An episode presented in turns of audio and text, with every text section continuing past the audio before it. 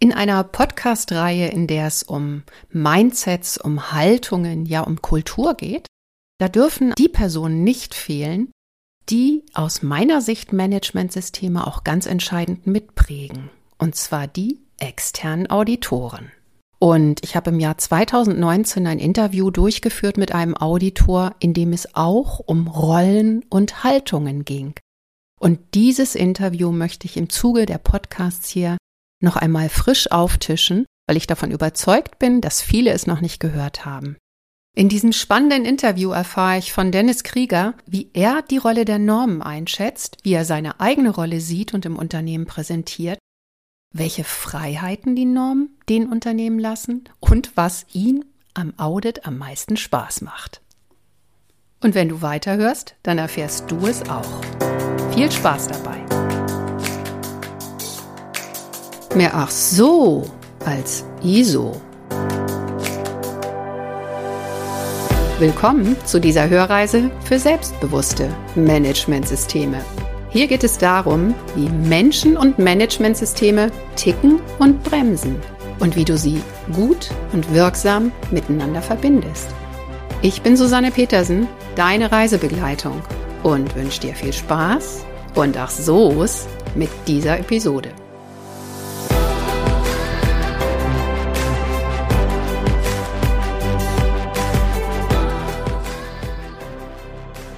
So, Lieber Herr Krieger, wir sind online. Nochmal herzlich willkommen in diesem Gespräch mit mir. Ja, lassen Sie uns am besten einsteigen in das Thema, wer sind Sie und wie lange sind Sie Zertifizierer? Ganz kurze Vorstellung.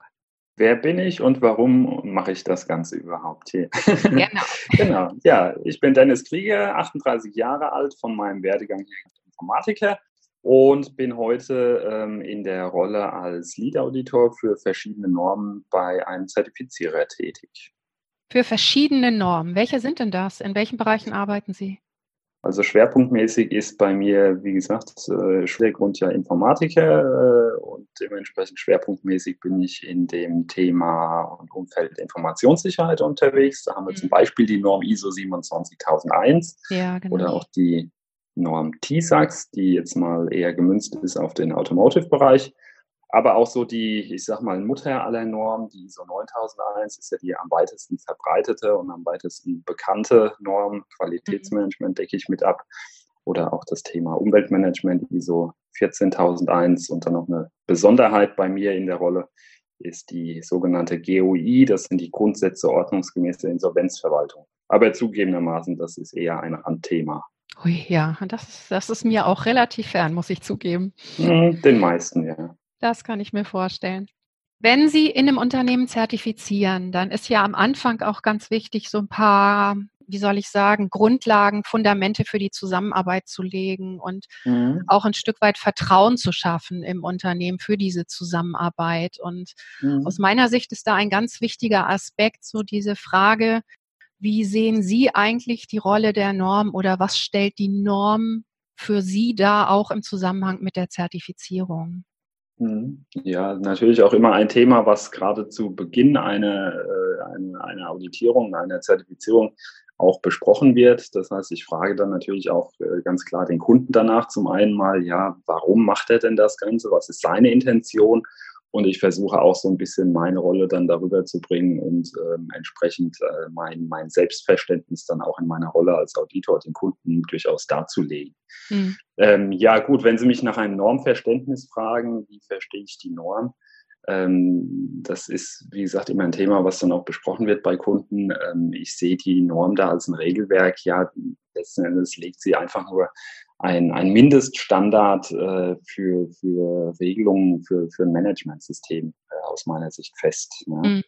Ähm, viele Dinge davon tun Unternehmen ohnehin. Lassen Sie uns als Beispiel mal über die 9001 sprechen. Diese mhm. 9001, die, die äh, fordert von Unternehmen dann, dass man sich Gedanken darüber macht, über die Risiken und Chancen eines Unternehmens. Ähm, würde mich wundern, wenn Unternehmen das nicht ohnehin tun würden, mhm. beispielsweise bei dem Thema Risiken und Chancen. Ähm, die Norm fordert dann entsprechend ein bisschen Formalität, ein bisschen äh, ja, sich bewusst damit äh, auseinanderzusetzen und äh, das Ganze in einer Form zu tun, dass sie dann entsprechend ja, nachweisbar ist ähm, für, für, für mich als Auditor dann entsprechend. Ich muss ja nachvollziehen können, ähm, dass das auch tatsächlich getan wird. Mhm. Aber letzten Endes eine Norm, äh, wie gesagt, äh, stellt da einfach nur so ein bisschen Mindeststandards aus meiner Sicht, ähm, legt die fest, ähm, nach denen sich Unternehmen richten. Mhm. Wobei ich da schon denke, dass der Freiheitsgrad, der den Unternehmen überlassen wird, doch noch relativ groß ist. Zumindest mhm. bei einer Norm wie der 9001. Ja. Ja, Mindeststandard hört sich schon immer so sehr reglementierend an. Da äh, hat man als Unternehmen nicht unbedingt den Eindruck, ich habe jetzt hier wirklich noch viele Möglichkeiten oder Freiheiten. Und äh, insofern war so meine neugierige Frage, wenn jetzt irgendjemand im Unternehmen einfach so sagt, Sie reden hier von einer Norm, was ist denn das jetzt eigentlich und was hat das mit mhm. uns zu tun oder ja. mit Ihrem Auftritt hier? Ja, so. ja, Vielleicht ist, vielleicht ist Mindeststandard der, der nicht so äh, am besten geeignete Begriff. Vielleicht ist Mindestanforderungen äh, besser. Standard hört sich dann so nach Standardisierung an. Das muss jetzt jeder gleich machen. Mind Anforderung beschreibt für mich dann einfach so ein Mindestmaß, was getan werden muss, dass bestimmte Dinge einfach getan werden müssen. Mhm. Ähm, in welcher Form äh, die Unternehmen das dann auslegen, in welcher, in welchem Umfang die Unternehmen das tun, das, da bleiben durchaus viele Freiheitsgrade auch für die Unternehmen. Mhm. Und wenn ein Unternehmen Sie fragt, ähm, wie soll ich denn das entscheiden jetzt? Also Sie sagen mir, das ist ein Mindeststandard und äh, ich darf das jetzt auslegen. Was genau darf ich denn da tun? Wo sind meine Freiheiten? Hm. Ja, also ich meine, äh, dann, dann, dann lässt sich so ein, so ein Normtext mit den Anforderungen, die da beschrieben sind, ein Stück weit wie, wie Gesetzestext vielleicht lesen. Ja? Mhm. Ich weiß nicht, ob es das jetzt attraktiver macht für Unternehmen, aber letzten Endes sagt die Norm ja ganz klar aus, ähm, ja, betrachte deine Risiken und Chancen, um bei dem Beispiel zu bleiben. Mhm. Ähm, in welcher Form, ob ich, ob ein Unternehmen da jetzt ein riesen Risikomanagementsystem aufsetzt oder ob ein Unternehmen da eine kleine übersichtliche FMEA in Excel an, äh, erstellt, das bleibt den Unternehmen dann äh, selbst überlassen. Mhm wenn ich es mal in meinen Worten ausdrücken darf, es gibt eine Art von Zielfestlegung. Betrachte einfach deine Risiken und Chancen, damit du in Zukunft in der Lage bist, mit diesen Risiken umzugehen und auch deine Chancen wahrzunehmen. Mhm. Die Art und Weise, wie du das machst, ist dir überlassen. Wichtig ist, und jetzt bringe ich noch mal ein neues Wort in die Diskussion, dass es dir hilft, dass es dir nützt, letztendlich bei besserer Qualität zu landen. Weil das ist ja mhm. sozusagen zumindest bei der Mutter aller Normen das Ziel, dass ein Unternehmen weiß, was die Kunden wollen, was also die Qualität bedeutet für dieses Unternehmen und alle diese Vorgaben oder Standards in der Norm sind ja im Grunde Wegweiser dahin oder sollten Wegweiser dahin sein, tatsächlich da besser zu werden.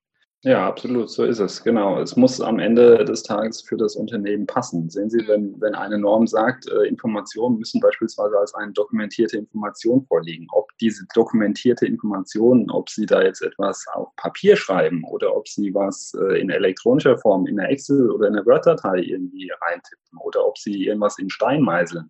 Mhm. Das sind alles dokumentierte Informationen dann. Letzten Endes, es muss für Sie passen.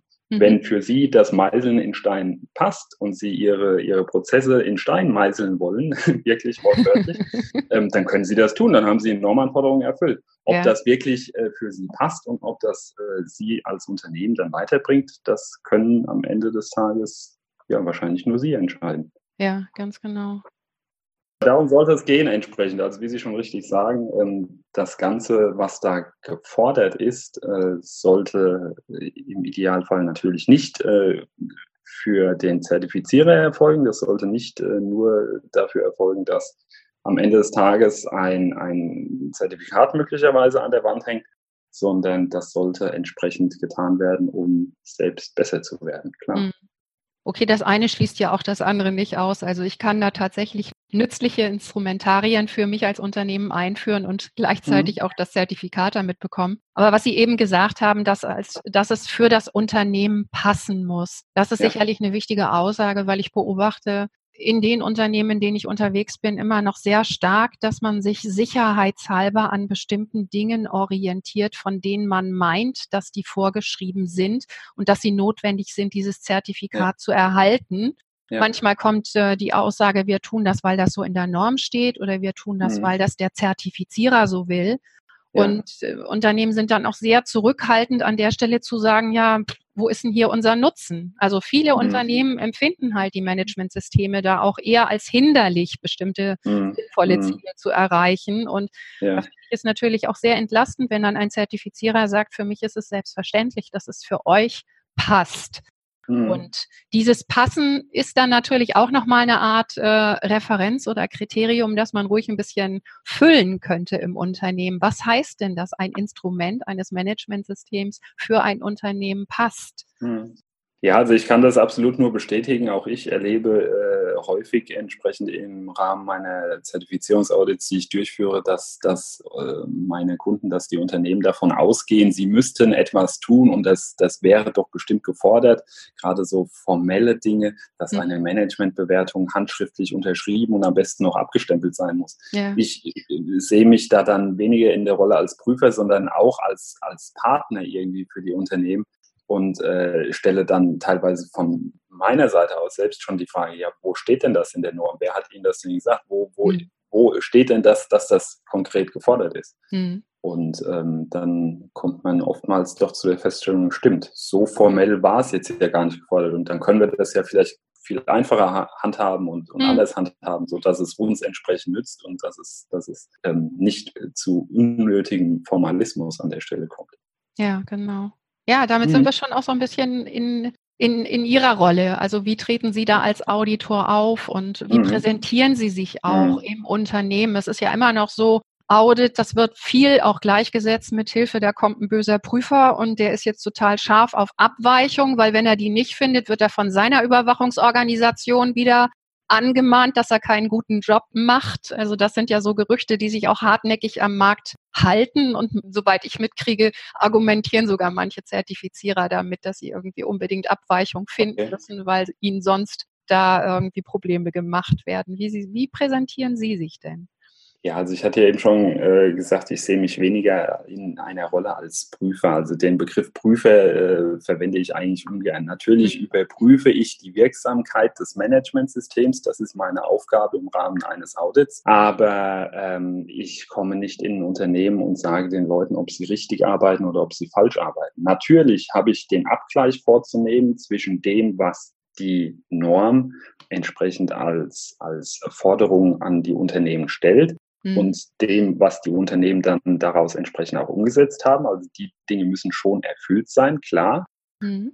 Aber darüber hinaus, ähm, ja, wie gesagt, sehe ich mich da schon auch in einer partnerschaftlichen Rolle. Und ähm, klar, ich, ich, ich berate die Unternehmen nicht, aber ich äh, decke ja durchaus auch Verbesserungspotenziale auf und mhm. äh, gebe, da, gebe da Hinweise an Stellen, wo ich sage, ähm, okay, also da könnte man noch etwas besser machen. Normanforderungen vielleicht erfüllt, Haken dran, aber man könnte doch darüber nachdenken, das Ganze Beispiel von vorhin, nicht in Stein zu meißeln, sondern haben sie schon mal über eine elektronische Lösung nachgedacht. Mhm. Ja, also solche Dinge kann ich ja da durchaus anregen.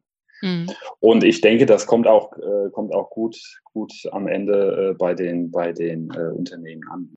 Mhm. Endes, ähm, klar, die Vorbehalte, die sind erstmal da. Oh je, da kommt jetzt jemand äh, externer, äh, der, der, was will der jetzt? Und der, der prüft uns jetzt und will der uns da vielleicht was Böses und, und sonst irgendwas, aber äh, so ist es nicht. Und ich kenne auch nicht, äh, ich kenne keinen Fall, also mir wurde noch nie gesagt, war schon für verschiedene Zertifizierer tätig, mir wurde noch nie gesagt, dass ich ähm, ein Mindestmaß an Nebenabweichungen oder Abweichungen finden muss im, im Unternehmen. Mhm.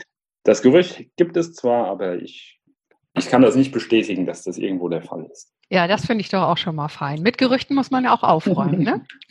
Richtig, so ist es, ja. Ja, interessant ist tatsächlich, ähm, es werden ja auch Witness-Audits durchgeführt, wo dann die beispielsweise bei Isonon die DAX als Akkreditierer mit dabei ist. Ja. Tatsächlich ähm, gibt es Auswertungen dazu, dass dann, wenn äh, ein DAX-Prüfer mit dabei ist, der dann ja in dem Moment der, der Auditdurchführung den Auditor auditiert, ähm, dass es dann eher eine höhere Anzahl an Nebenabweichungen oder Abweichungen gibt, mhm. ähm, als es äh, im Rahmen von normalen Audits sonst der Fall ist. Aber das zeigt ja letzten Endes auch nur, dass äh, die Auditoren ja eigentlich nichts Böses wollen und ich sag mal, einen gewissen Spielraum durchaus auch haben, um dann zu entscheiden, schreibe ich da dem Unternehmen eine Abweichung, eine Nebenabweichung oder formuliere ich das Ganze als Verbesserungspotenzial und sehe das, äh, das Normelement als und die Normanforderung als erfüllt an. Hm. Ich ähm, mir ist gerade so eingefallen, ich habe ja in der Vergangenheit auch sehr viele Auditorentrainings gemacht, interne Auditoren. Und mhm. die haben auch Probleme mit ihrer Rolle als Prüfer. Und dann diskutieren wir sehr viel über die Art und Weise, wie zusammengearbeitet wird. Und dann stelle ich auch immer die Frage, wie würdet ihr mit einer Abweichung umgehen, die euch ein Prüfer reingedrückt hat, ohne mit euch darüber zu diskutieren. Auch mit dem Ziel, dass die sich mal selbst in diese Situation begeben, einfach irgendwie eine Vorgabe gemacht zu bekommen, die sie weder richtig durchschauen, noch die sie innerlich auch richtig akzeptieren können. Das sind ja alles so Grundlagen mhm. von, von Motivationspsychologie. Wer bekommt ja. schon gerne was gesagt? Ne? So frei nach dem Motto, mhm. ich sage dir jetzt was Gutes und du machst das.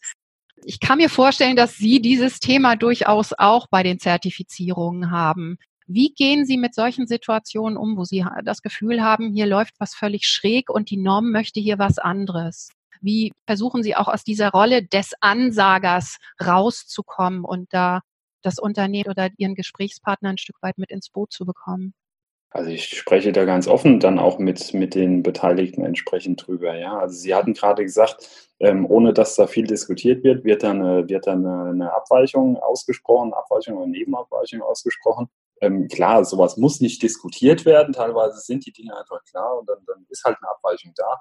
Ob mhm. man das äh, so macht, das ist wahrscheinlich auch eine Typfrage äh, von Seiten der Auditoren. Also im, im mhm. Regelfall äh, gehe ich da anders vor. Das heißt, wenn irgendetwas nicht passt, ähm, dann, dann spricht man sowieso darüber. Dann gibt es am Ende des Tages keine große Überraschung, so und in dem Bereich haben wir jetzt drei Abweichungen gefunden, sondern wenn da irgendetwas auffällt, dann spricht man direkt darüber.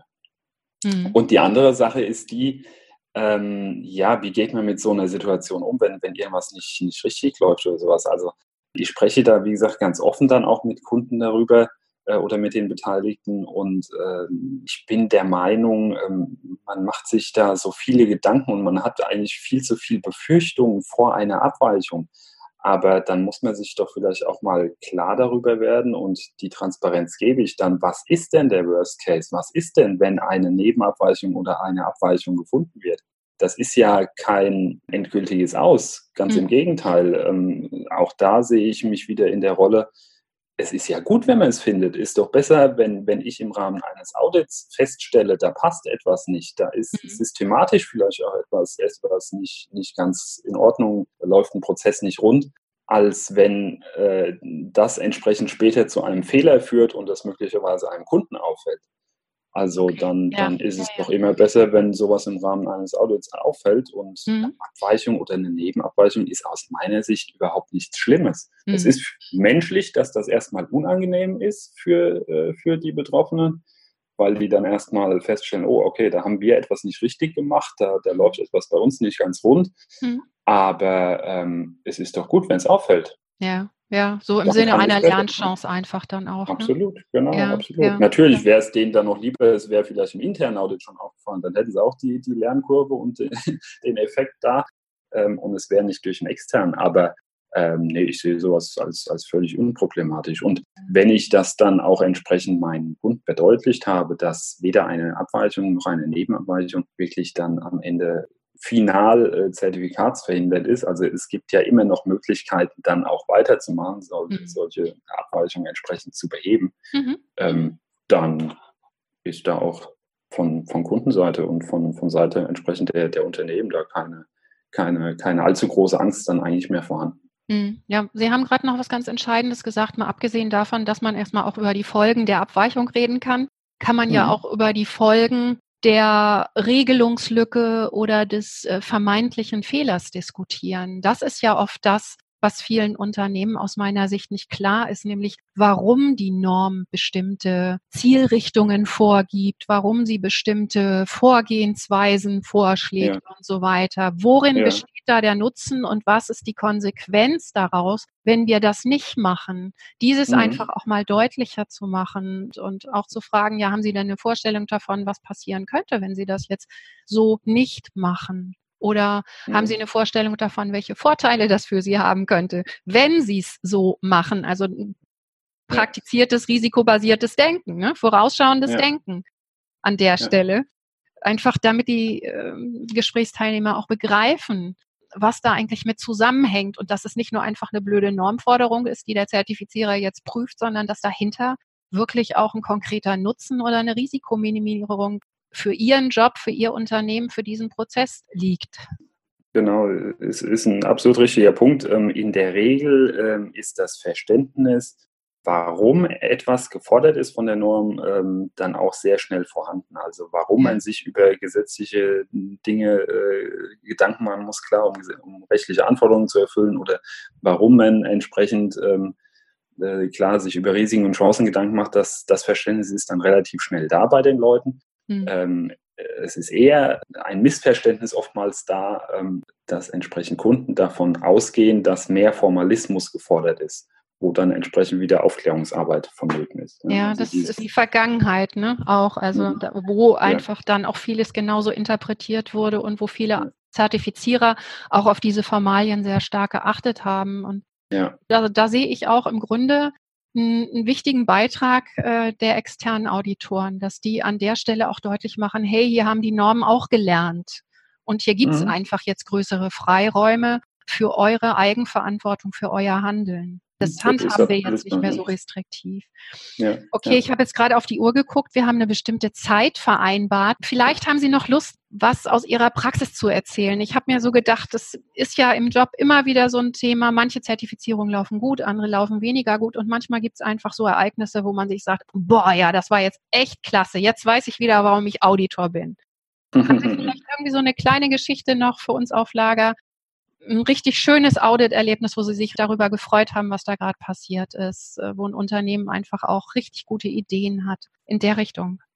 Ähm, weniger jetzt eigentlich ein ganz konkretes Beispiel. Ähm, ja, warum mache ich das? Warum bin ich als Auditor unterwegs? Zum einen ist es natürlich eine schöne Sache, in viele Unternehmen reinzukommen und viele unterschiedliche äh, Dinge kennenzulernen, mit vielen unterschiedlichen äh, Menschen auch zusammenzuarbeiten die schönen Erlebnisse in meinem Audit-Alltag sind immer die, wenn ich feststelle, okay, die Dinge, die ich im Rahmen von Audits feststelle, die wir gemeinsam dann auch im Rahmen von Audits feststellen, ich arbeite ja dann auch gemeinsam mit den Kunden äh, daran, dass die wirklich zu einer Verbesserung führen. Und dann ist es ja immer so, ich komme ja mindestens einmal im Jahr.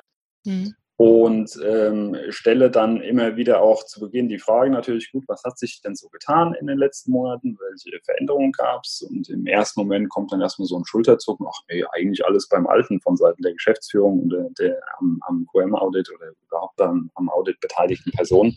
Ähm, und bei, bei weiteren Nachfragen stellt man fest, ach nee, das haben wir ja umgesetzt und hier hatten wir ja letztes Jahr drüber gesprochen, da haben wir uns der Sache nochmal angenommen, da haben wir was getan. Und das ist dann wirklich so der, äh, der schöne Moment, wenn man dann wirklich feststellt, okay, es tut sich was, es bewegt sich was und das Ganze, was wir hier machen, ist eben nicht nur um vielleicht eine Kundenanforderung zu erfüllen, bitte hängt euch das Zertifikat an die Wand, sondern ähm, es bringt wirklich etwas, dass die Unternehmen da besser werden. Das sind dann immer die schönen Momente. Hm. Das heißt, Sie nutzen das Audit auch als Raum, den Unternehmen klarzumachen, wie toll sie sind. Vielleicht bisher unbewusst, aber ja, tatsächlich äh, ist das so. Ja.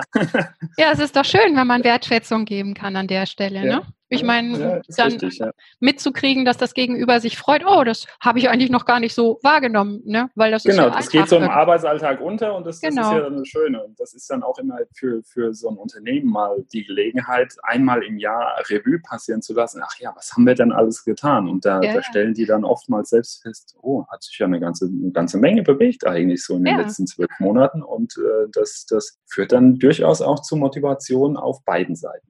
Ja, würde ich doch mal sagen. Mhm. Ja, wunderschön. Das ist doch ein prima Ende unseres Gesprächs, Herr Krieger. Ganz herzlichen Dank, dass Sie sich die Zeit genommen haben. Ja, sehr gern. Und ähm, ja, dann wünsche ich Ihnen weiterhin noch einen wunderschönen Arbeitsalltag heute, einen Arbeitstag und viele weitere schöne Zertifizierungen. Dann vielen Dank. Alles Gute für Sie.